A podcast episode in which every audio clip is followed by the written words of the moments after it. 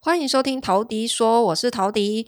今天开场，我们要先来公布两周年留言抽奖活动的得奖名单了。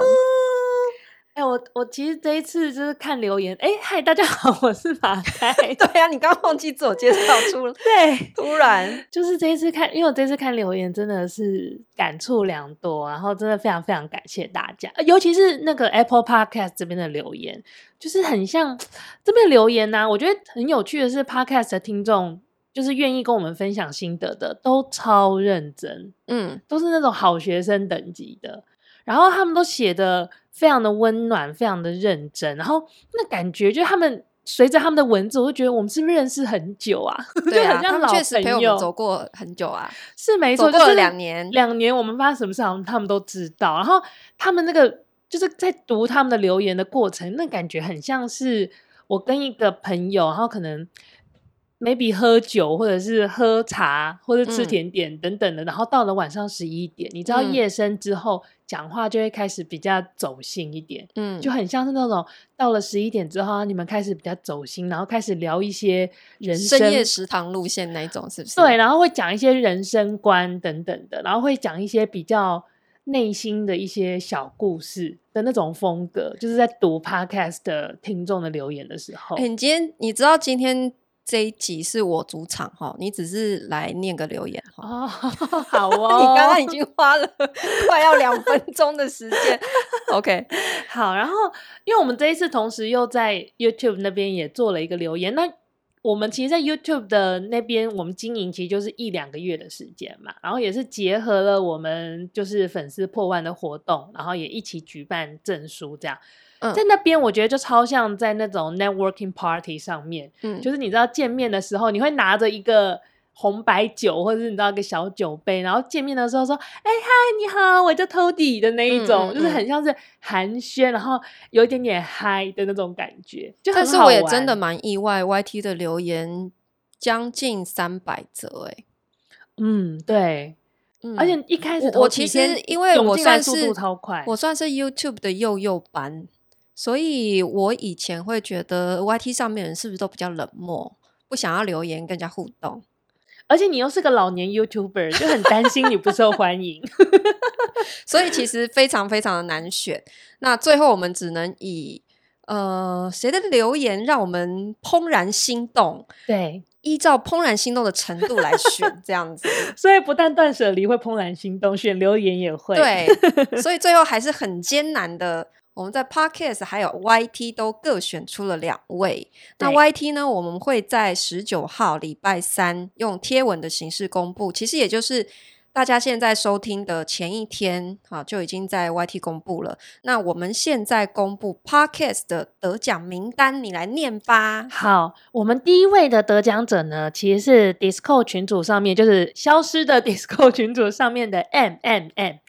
我这样叫你 M M M 是因为那个我不确定我念你的 Apple 的那个名字会不会念错哈。Barbell Yoga，哎，你好，M M 其实也是陪我们很长一段时间，然后之前我们在玩元宇宙的时候，他也跟着我们进入了 Web 三点零的世界。既然你提到那个嗯 Discord 群组，我这边也顺便说明一下好了，因为呃，我最近还是陆续会有看到有人加进我们新的 Line 的这个。陶迪的元宇宙理财家的群组，但是我们 Discord 这边的群组事实上已经解散了。对对，那也是因为反正过去一年我们曾经谈过很多的元宇宙啊、加密货币，但是后来我觉得哈，那还是有点超出我的专业领域范围，我还是要回归到房地产这边。嗯嗯、呃，那同时经营多个媒体的平台，对。我来讲也是真的是蛮劳心劳力的，嗯，所以我就决定要缩编一下，我们先集中火力一下。所以，我们 Discord 的群组现在是我已经没有在里面的状态了，嗯。但如果你现在加进 Discord，你会发现，呃，这个伺服器可能还是在，但它的主持人不是我，对，已经跟我没有关系了。对，这样子跟大家说明一下。然后，但是 M M 他说他其实一开始是从跟淡如姐那边合作的节目过来的嘛。他最喜欢的呢是佑胜盖房子的那一集，嗯、然后我觉得也蛮有趣的，因为那时候真的是一个非常难得的一个经验，就是我们在聊自立自建那一段。嗯嗯。好，然后他的留言名字你有给人家念出来吗？我有啊，Barbell Yoga。OK OK，我只是不确定我是不是有念对。好，好，恭喜你，Barbell Yoga。对，然后陶迪特别为你选了一本书，真的，我们有做记录，我们从架上抽出那本书的那个动作，我们都有拍起来。好，然后另外一位得奖者呢是小朵二零零三，小朵二零零三，你应该不是二零零三年出生的吧？如果是的话。哇塞，就超年轻，但应该不是吧？因为我想说，我们的受众好像都是没有这么年轻，毕竟我们自己是中老年人。不知道。好，然后呢，他很厉害，他说他花了两三个月的通勤的时间，然后把所有的集数一次说哈。然后他说他非常非常的难选，因为呢，他印象深刻有好几个议题，包括早期 Ivy 的一个生鲜团啊，然后我们呃早期有做了一些好书。读书的心得分享是比较那种浓缩版，就一集读好几本书的那一种。然后中间呢，还有看到说我们曾经就是参与了呃虚拟货币跟元宇宙的世界。然后另外我们也分享了我们在上海啊，在印度的一些工作的经验。然后另外呃后期我们其实讲了比较多，包括什么原生家庭的羁绊啊，还有呃怎么跟另外一半相处啊，然后一些个人成长。耶，他写的他分了五个议题，然后分别列出哪一些主题，他、嗯、哪一些集数他。他是都很喜欢的，也是因为他写的这么细，我才意识到说，哦，原来我们讲了这么多东西，真的掏心掏肺。好，恭喜 小朵二零零三，哎，我们也特地为你选了一本书，然后请这两位就是在 IG 上面就是私讯我们你的联络方式啦，就是然后给我们你的呃名字，然后地址，嗯，因为我们会把我们。准备好的小礼物寄给你哦。好，请在 IG 上面私讯我们。对对对。对然后 IG 就是直接搜寻 Hello Toddy，Hello 就是 Hello，H E L L，就是 Hello Kitty，把 Kitty 改成 Toddy，好吃哦，你终于讲出来了，超好记，好吗？大家 Hello Toddy，嗯，好，那就这样子喽。非常感谢两位，也非常谢谢所有留言的人。哎、欸，你刚刚这样一副好像今天这一集要结束了是吗？啊、哦，我的部分结束了，所以我自己先 close 一下。好，你可以走了。好，那跟大家道别，大家拜拜。接下来我继续，接下来要继续听 Toddy 喽。好，我们进入今天的正题。最近呢，有越来越多的网红陆续开买房的线上课程。那我今天想要从一个曾经也是到处上课的小白。可是呢，我现在也是一位房地产讲师，这样子的双重角色，来帮大家分析一下，你到底需不需要去上这些课程？好，我想啊，你你如果在考虑说你到底应不应该去上买房课这个问题之前呢，你应该要先思考的，其实是你已经有钱买房子了吗？你手上有没有头期款了？如果没有的话，那你现在去上买房课，到底有什么意义？应该是没有意义的，对不对？因为买房的逻辑是要先有钱吧。就不管哪一种买房课，他都不会告诉你你要怎么存到第一桶金啊。他是预设你你已经买得起了，对不对？所以接下来他才会教你一些买房的技巧啊，要注意哪一些的风险。好，可是如果你今天的问题是你连第一桶金都还没有，好，还没有足够的头期款，那。你去学怎么破解中介话术啊？你去学怎么杀价，就完全没有意义，对吧？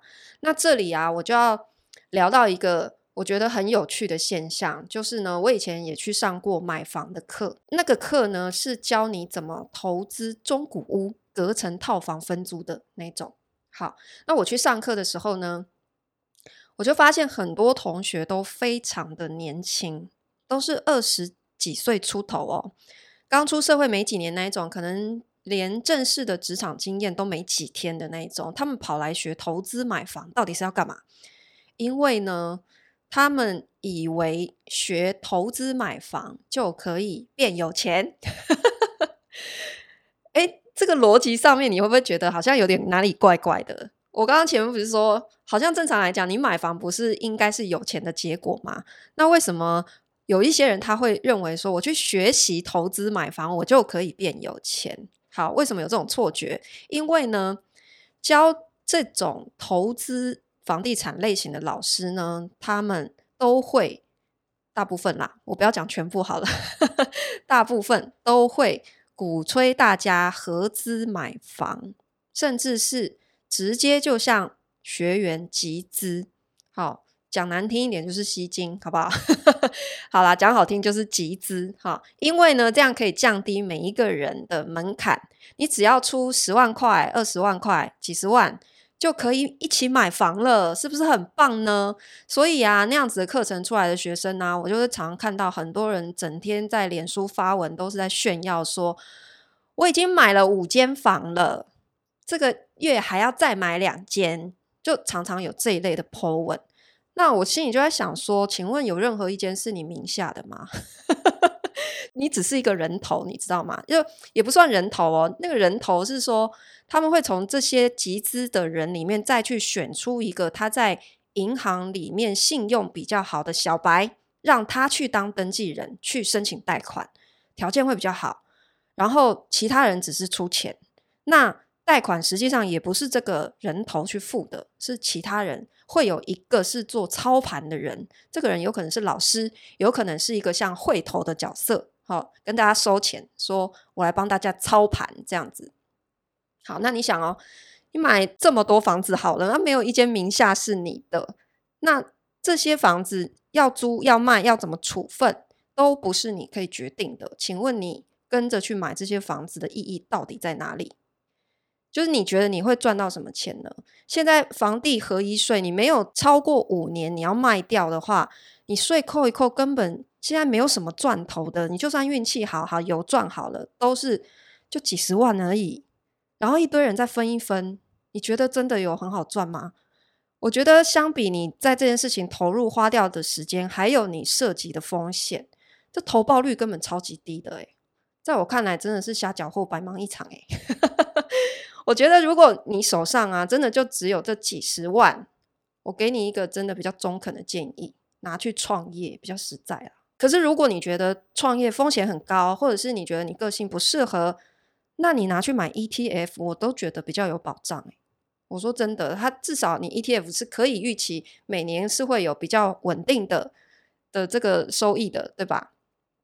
好，所以呢，在你没钱的时候呢，你该学的其实不是买房，而是怎么赚钱，是理财，对吧？就是你应该多去涉猎那些可以改变你的金钱价值观的知识。那这些知识，我倒不一定觉得你一定是要花钱上课才可以得到的。网络上或者是看书，其实就有大量关于一些。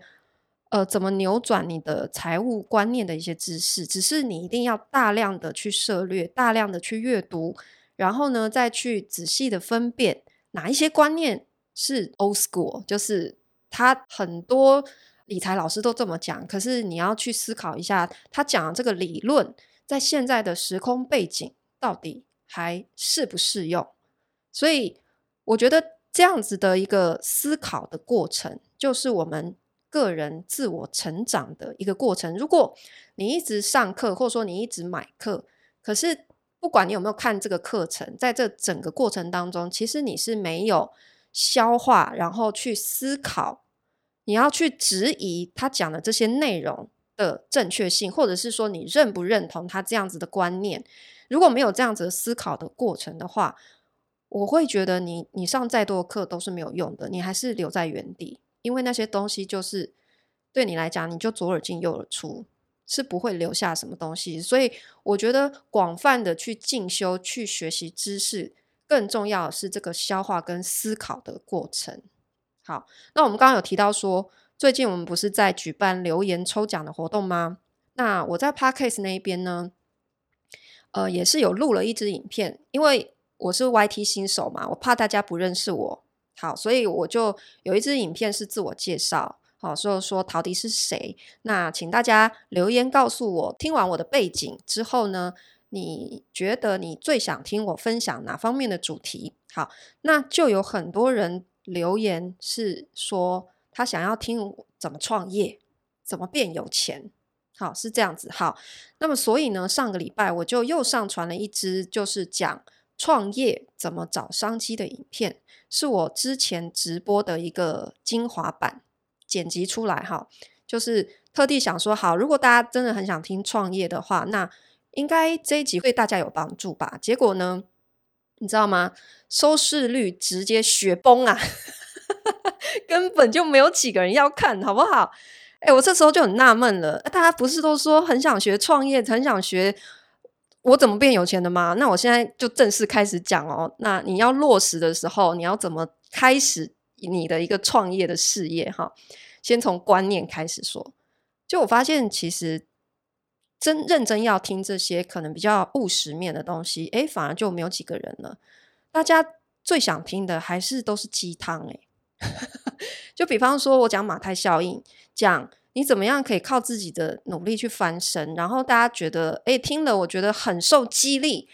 好，可是你要知道，这个激励对你来说，究竟是不是它只是一时的？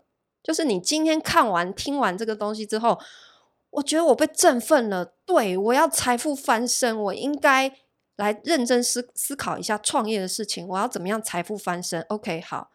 睡了一觉，隔天起来，你照常去上班，下班回来一样觉得很累，躺在沙发上看电视，然后周末觉得很累，要补眠睡觉，你什么事情也没做，你觉得你的人生会改变吗？我觉得我这样讲或许是真的有一点严厉。好，可是如果啊，我们对于梦想真的你就只是嘴巴上说说，可是你说完你想变成什么样的人之后，你的生活又回到原点，你没有任何行动上面的改变，那你的生活怎么可能会有什么样的不一样呢？有一句话叫做“心口不一”，就是说你嘴巴上说的跟你实际想的不一样。可是你知道吗？其实你想的跟你做的也是会常常不一样的。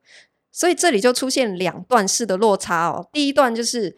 你嘴巴上说你想要变有钱，可是你的思想上，你真的有做好想要改变的准备吗？还是没有？你只是讲而已。好，第二段的落差是什么？即使你嘴巴上还有你的思想上都是有想要改变的决心，可是你做了些什么？你日常当中的每一个行动，哪怕只是一个小小的决定哦。是不是都是向着可能可以变有钱的方向去前进，还是背道而驰？还是说你一边上网看下一次廉价我要去哪一间饭店度假，然后一边想着说没关系，人还是要放松，对自己好一点？这就是思想跟行动的不一致嘛。好，那假设你不是我刚才说的那几种人，你真的是很上进，你真的想要改变。好，然后呢？你现在哈说回买房好了，你手上真的也是有头期款了，甚至你是有闲钱，你想要投资的。好，那你到底有没有去上课的必要？好，我今天的主题是要讲上课的必要，我就绕回来这边讲。好，在这之前，我先跟大家讲一下，现在市面上买房课有哪几种？好，基本上呢，在去年之前，市面上关于买房的课只有一种，就是我刚刚提到我去上的那一种，就是投资课背景。开的教你怎么投资中古屋获利隔套收租的这一种，好，可是呢，如果你今天是站在纯自住的角度，那这样子的课程就是教你怎么挑房子啊，买卖流程要注意哪些的风险，这一类课程是到今年开始才有的，至少在去年以前我是没有看到过的。哦，我不知道大家有没有看到过，我是没有看到过的。那也就是说，现在。呃，市面上有开这样子的线上课程的呢，也就是几位主讲房地产议题的网红他们所开设的。那这种课程呢，我通常会把它叫做轻量级的小课。那如果是我刚刚提到那种投资类型的课程，哈，那跟这种线上课程它的差异在哪里？第一个呢，当然就是价格的不同，因为呢，通常。如果你是要学投资的话，它会牵涉到很多实务操作面的东西，它就不能只是单纯的啊，你线上课看一看你就会了。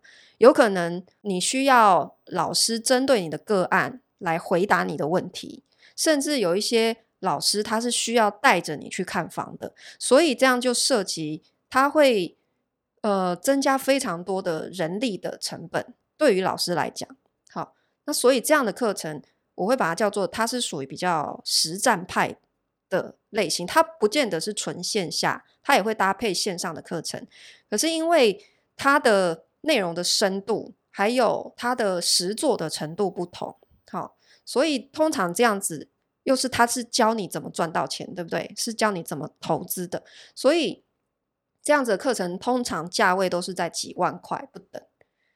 那所以我才会说，这个相比纯线上的这些课程，纯线上是属于比较轻量级的小课。那你也会发现说，纯线上的课程通常它的价位也都是大概就是几千块钱而已，所以我才会说它是属于轻量级的。好，那自助的课呢，就是如果是 for 你今天只是要挑一间自住的房子这样子的课程，因为它不是教你投资，它不会让你赚到钱，所以呢，这样子的消费者，你面对的是一群想要省钱的人，对吧？所以这样的课面对的是一般大众市场，跟投资性质的人是不一样的市场。那所以这样子的课程，你就会看到说，它的价格也是卖不高的。那我就问你，今天你只是单纯想要知道买房要注意哪些美感？我想要买房自住，好，那请问你愿意花多少钱去上这个课？如果你愿意花几万块，那太棒了。讲师就最爱你这种愿意为知识付费的人哈。可是，其实大部分的人，他在考虑花几千万买一间房子的时候啊，你叫他花几千块去看一个线上课，他可能愿意啊，因为他觉得也许这样可以让他省下 maybe 几百万买错房子的学费，好，也许可以省。可是你叫他花几万块，你就问你自己，你愿不愿意哈？愿意的人其实是非常非常少的。好，所以自住的买房课程才会走纯线上，因为你本来价格就卖不高，你只能靠薄利多销，就是靠流量，而且它一定是要卖一次就要回本的，它要冲销量。那也因为它的价格卖不高，它也就不可能去规划成像我刚刚讲比较重量级的这种线下成分高的实战课程。然后，同时也因为它纯线上，那你也不能期待它会有很好的一些课后服务，基本上就是一次买断的这样子的概念。好，而且线上的课程平台啊，他们其实都会有一个专门的职位，叫做课程企划。课程企划这个角色呢，他的工作就是去找到网络上声量比较高的一些网红，然后呢，去评估他可以开什么样的课。然后说服他来开课，那这样子至于他内容的品质到底怎么样啊？可能就见仁见智啦。那对这些开课平台来说呢，你作为讲师哈，你的课程上架在他的平台，它其实就是像你的商品上架在 Seven Eleven 一样，它就是一个卖一次的商品的概念。所以呢，现在市面上啊有投资型跟自助型两种课程，价位不一样。它的目的当然也是不一样的，所以呢，它因为目的不一样，侧重点就会不一样。那即使啊，今天你看到一个纯线上的课程啊，它就算是不是只讲自助，它讲投资好了，它没有任何线下的一些实战的部分的话，你就要理解说，你只是光靠线上课程，其实你能学到就是呃一些心态观念，还有法规层面的一些问题。可是你绝对没有办法去复制这个老师的思考模式。你真的到市场上面去的时候，你并不会因为看过他的课程就跟他做出一样的判断。所以我觉得这个是你在买任何课程的时候，你对这个课程的期待要先有的一个心理准备啦。好，那如果你只是呃自住的哈，那现在有在开这样的课程，像是九妹啊。还有地产秘密课啊，他们最近都有在开这个线上课程。这样的课程呢，都算是比较佛小白的通识性的课程。呃，通识性课程的意思就是呢，这些买房的知识，你从网络上大部分你都是可以找得到的。只是呢，他现在就是帮你整合起来，然后系统性的说给你听，把所有这些破碎的知识整理起来，让你可以一次消化。可能这些知识在网络上，你真的要去 Google，你你找得到。可是它可能其中某一个部分哦、是某一个部落客说的，然后另外某一个部分又是你在哪一个 YouTube 的影片，另外一个专家说的，所以它是非常破碎的。那这些课程的功用就是帮你把它。整理起来，所以我觉得啦，如果你对房地产平常真的没有在涉略，然后呢，刚好现在到了你想要准备买房的时机点，是不妨你多去听听这样子的课程，不会有什么坏处，而且它就是几千块，真的不贵。好，那以上是我对于就是线上课程，好，买房的课程，你到底要不要去上的一些。分享了，好，最后呢，我想要评价一下九妹的买房课，她这个课好像也还没 deliver 啦，好，所以我不知道她所有的细节内容。好，我对她教买房我没有什么意见，虽然她强调自己只是助教的角色。好，可是我觉得呢，就算他是讲师，他也是有料的，因为他确实投资不少的房子，他看过的房子也比大部分的人都要多啦。所以，他如果认真说他要教买房，其实我是不会有任何意见的。好，那可是呢，我最近发现呢，我看到他上节目去宣传这个课程，他一直强调这个课也教人家租房。好，这个部分。我就有意见了，这部分我就觉得真的是多了。我觉得这是一个行销策略上面的失误。怎么说呢？第一是，你想哦，就是你今天想要销售任何的产品，你的受众是谁？你一定要非常的清楚明了。你不要想大小通吃，没有任何一种产品在现在的分众市场里面是可以全部通吃的。他现在又想，就是你讲买房，就是买房的人你想吃，租房的人你也想吃，这是行不通的。你想哦，就是买房的部分针对的是他想要买一个房子自住的人，好，然后他内容也不是讲投资嘛。那可是你突然就穿插一个，诶，那我教你怎么出租房子，诶，本身其实就好像有一点点，嗯，好啦，还可以接受，可是又有点哪里怪怪的这样子。那你真认真要教人家怎么出租房子，它也不是整个课程里面的重点，大概也就是只讲皮毛，所以这就会模糊焦点。你到底是要教人家自住，还是教人家投资？这是第一点，对吧？好，那如果你是期待想要去租房子的人来买你的课程，我觉得如果是这样的想法，就更看不清楚市场，因为呢。租房子的人是不会花钱买这种课程的，我太清楚了。我教租房这么多年，好，如果你今天不是以一个投资性质的角度去教人家怎么租房子赚到钱，那单纯只是想要租房子求一个有一个小窝住的地方，他怎么会愿意花钱买课程？因为租房子我就是几年才会做一次的行为啊。他不会认为他有必要花钱去学什么租房的知识的。好，那我觉得塞进这个部分，第二个有问题的就是说，租房就完全不是九妹或者是 TED 的专业啊。你不能只是因为啊，你听过某某律师讲过一个不定期租约这样的专有名词，然后你就觉得可以拿来课程里面去教大家。其实我之前有讲过。很多律师其实连到底怎么走强制执行的流程去清退租客都是不清楚的。